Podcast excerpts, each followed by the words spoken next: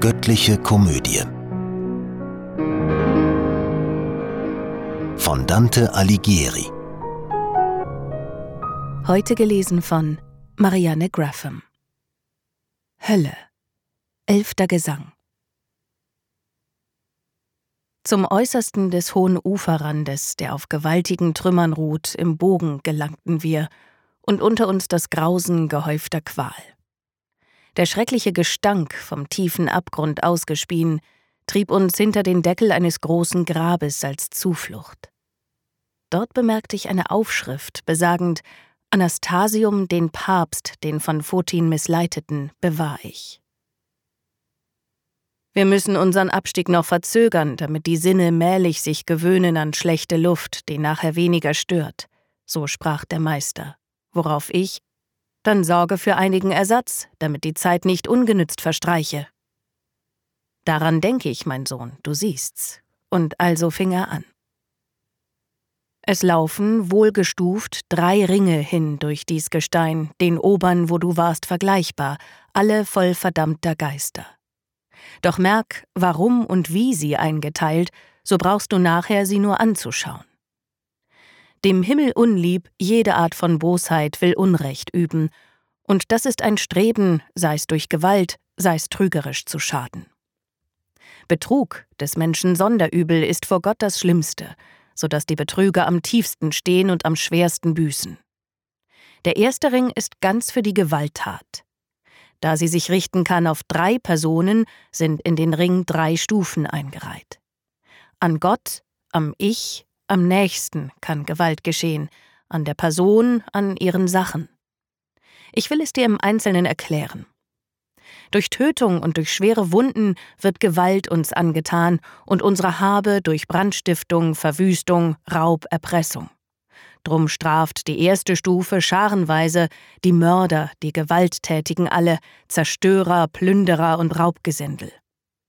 Es kann der Mensch sich selbst Gewalt antun, auch an der eigenen Habe sich vergreifen, drum leidet ewige Reu auf zweiter Stufe, wer sich in eurer Welt das Leben nimmt, sein Gut verspielt und so sein Pfund vergeudet, dass er im Jammer statt in Freuden lebt. Es kann Gewalt auch gegen Gott sich richten, wenn man ihn leugnet, seiner flucht und gegen Natur und Gottes Güte sich vergeht. Zur dritten, engsten Stufe vorbezeichnet sind drum die Sodomiten, die Kaverschen, die Gotteslästerer mit Herz und Mund. Der stets gewissensfeindliche Betrug kann gegen Menschen, die Vertrauen hegen, wie gegen Nichtvertrauende sich richten.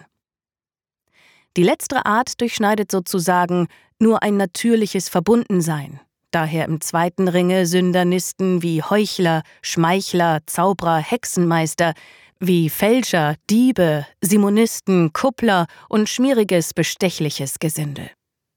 Nicht nur naturgegebene Menschenliebe, nein, auch der Treue ganz besondere Bindung wird durch die erste Art des Trugs missachtet. Daher im tiefsten, engsten Kreis, allwo im Mittelpunkt der Welt der Böse thront, auf ewig die Verräter sich verzehren. Ich sprach aus deiner Lehre, Meister, tritt mir klar hervor und ordentlich gestuft der Abgrund und das Volk, das ihm gehört. Doch sag, die andern in dem schlammigen Wasser, die sturmgejagten, regenüberströmten, die zungenscharf zusammenstoßenden, weshalb ist in der glühenden Stadt nicht auch für sie die Rache Gottes zubereitet, und ohne Gottes Zorn, wozu noch Strafe? Und er zu mir, wie kannst du so entgleisen mit deinem sonst doch gut geschulten Denken? Vielleicht, dass du gar etwas anderes meinst? Weißt du in deines Lehrers Ethik nicht den Wortlaut mehr über die drei vom Himmel verworfenen Unordnungen des Gemütes? Unmäßigkeit und Schlechtigkeit und wilde Vertierung? Und dass Gott die Maßlosen verhältnismäßig weniger streng behandelt? Wenn diesen Urteilsspruch du recht bedenkst und dir vergegenwärtigst, welche Sünder dort oben büßen, außerhalb der Stadt, dann siehst du ein, weshalb, getrennt von diesen Verbrechern hier, sie weniger hart getroffen dem Zorn des Allgerechten unterliegen. Du bist das Licht, das trübe Augen klärt, und machst mich froh mit deinen Lösungen, so dass mich Fragen freut, als wär es Wissen. Ein wenig nochmals, bat ich, leuchte mir. Der Wucher, lehrst du, sei Beleidigung der Güte Gottes. löse mir diesen Knoten. Wer aufmerksam Philosophie studiert, der findet, sprach er an verschiedenen Stellen den Nachweis, wie Natur in ihrem Schaffen dem Wissen und der Kunst des Schöpfers folgt. Schlag nach in deinem Buche Physica, so findest du nach kurzem Blättern schon, dass eure Kunst der Meisterin Natur, soweit sie es vermag, als Schülerin nachfolgt und fast erscheint als Gottes Enkelkind. Von diesen zwei, Natur und Kunst, bedenk, wie es in der Genesis am Anfang heißt, soll sich der Mensch ernähren und sich mehren. Der Wucherer jedoch geht andere Wege, hegt andere Hoffnung und verschmäht Natur in ihrem Wesen wie in ihrer Schülerin. Doch folg mir jetzt, ich habe Lust zu gehen. Die Fische schnellen auf am Horizont, der Wagen neigt sich nach Nordwest hinunter, und bis zum Abstieg haben wir noch weit.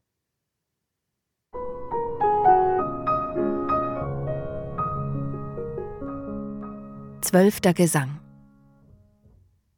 Die Gegend, wo sich uns der Abstieg bot, war so gebirgig und so ungeheuer, dass jedes Auge lieber seitwärts blickte. Wie dort beim Bergsturz, der das Tal der Etsch flussabwärts von Trient erschütterte, durch Erdstoß oder Rutsch hinunterschmetternd, so jäh der Fels, dass von des Berges Spitze, wenn jemand droben stände, schwerlich ihn ein fester Weg zum Tale führen könnte. So war der Abstieg in die Höllenschlucht und an dem letzten Auslauf des Gerölls, da lag die Schmach von Kreta hingebreitet, die in der falschen Kuh empfangene. Das Scheusal biss sich selbst, als es uns sah, wie einer, den der Jähzorn übermannt. Mein kluger Führer rief ihm zu, Du meinst vielleicht, hier komme Theseus von Athen, der droben in der Welt dich schlachtete? Mach Platz, du Vieh, denn dieser mein Gefährte ist nicht von deiner Schwester abgerichtet. Die Strafen will er schauen, die ihr leidet als wie ein Stier, der jetzt den Todesstreich empfängt und gleich sich aus der Schlinge reißt und springend hin und her sich wirft und taumelt, so rasend tat vor uns der Minotaurus. Geschwind, vorbei, rief mein gewandter Führer, solang er tobt, ist's gut, du steigst hinab. Talab die Halde nahmen wir den Weg, von wo dem ungewohnten Druck viel Steinschlag sich rollend unter meinen Tritten löste. Ich ging gedankenvoll, und er, Du sinnest gewiss dem Bergsturz nach, den diese Bestie, die ich beseitigt hab, so grimmig hütet. So wisse denn, als ich das letzte Mal in diese Höllentiefe niederstieg, war diese Felswand noch nicht eingestürzt. Doch kurz bevor, wenn ich mich recht besinne, der Retter kam und aus dem oberen Kreis dem Bösen eine reiche Beute wegnahm, erzitterte die weite, tiefe Höhle allüberall, als läg die ganze Welt in Liebesweh, und einige meinen wirklich, dass dadurch sie ins Chaos manchmal sinke. Und damals tat das alte Felsgestein wie hier auch anderwärts den großen Fall. Doch jetzt schau in das Tal hinab. Es naht der Strom des Bluts, darin ein jeder, der Gewalt dem Nächsten antut, wird gekocht. Ihr gierig blinden Wallungen des Triebs, wie jagt und spornt ihr uns durchs kurze Leben und heizet uns im Ewigen das Bad. Ein breiter Graben lief im Bogen hin, der wohl den ganzen Plan des Rings umfasste, wie mir mein Führer es beschrieben hatte, und an dem Ufer trabten hintereinander auf schmalem Pfad Kentauren, pfeilbewaffnet, genau wie sie dereinst auf Erden jagten. Sie blieben alle stehen, als sie uns sahen, doch lösten drei sich aus dem Schwarm hervor, mit auserlesenen Pfeilen auf dem Bogen. Von ferne rief uns einer zu Ihr da, zu welcher Strafe steigt ihr nieder? Antwort von dort und keinen Schritt, ich schieße sonst. Mein Führer sprach Die Antwort geben wir dem Chiron nur, der nahe bei dir steht. Dein Ungestüm hat dir schon oft geschadet. Und mich berührend Das ist Nessus, sagt er, der für die schöne Deianira starb, die Rache aus sich selber sich bereitend. Der mittlere, der seine Brust betrachtet, ist Chiron, des Achilles großer Lehrer, der andere Pholos, sehr zum Zorn geneigt. Zu Tausenden umkreisen sie den Graben, beschießen jede Seel, die aus dem Blut sich höher hebt, als ihre Schuld erlaubt.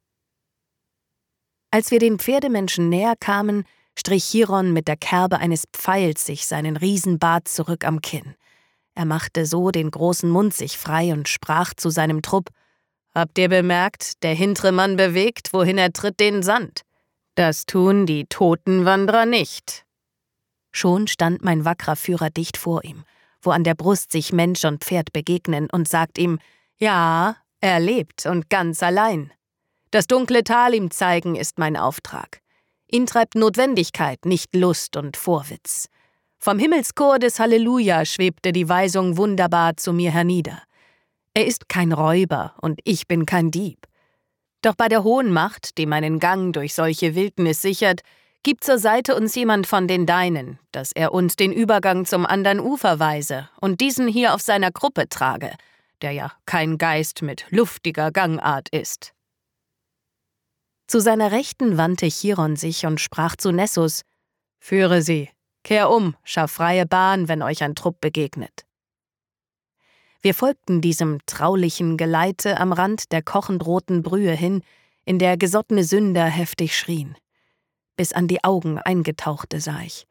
Der große Pferdemensch sprach: Das sind Tyrannen, die sich an Blut und Gut vergriffen haben, und hier bejammern sie den grimmigen Raub. Seht, Alexander hier und Dionys, der lange Zeit Sizilien bedrückte. Und dort die Stirne mit dem schwarzen Schopf ist Ezzelino, und der andere Blonde Obizzo, der von Este, dem wahrhaftig sein ungeratener Sohn das Leben nahm. Ich wandte zweifelnd mich an meinen Dichter.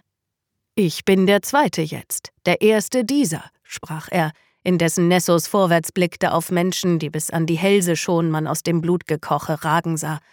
Auf einem Schatten wies er, der allein und abseits stand, und sprach der hat zerspalten in Gottes Schoß das Herz, das heute noch verehrt wird an der Themse. Leute sah ich sodann, die aus dem Strom sich so weit hoben, dass Kopf mitsamt dem Rumpfe sichtbar wurde, und unter diesen kannte ich manchen wieder. Allmählich immer seichter wurde jetzt das Blut, es deckte nur die Füße noch. Und hier nun überschritten wir den Graben. Wenn du von unserer Seite her bemerkst, dass mehr und mehr die Siedebrühe abnimmt, sprach der Kentaur, so sollst versichert sein, dass sie nach dorthin immer tiefer wird, bis zu dem Punkte, wo der Kreis sich schließt und stöhnend die Tyrannen büßen müssen.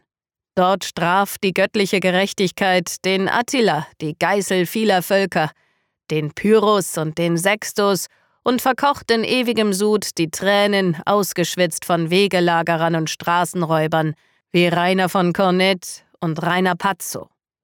Er sprach's und kehrte durch die Furt zurück.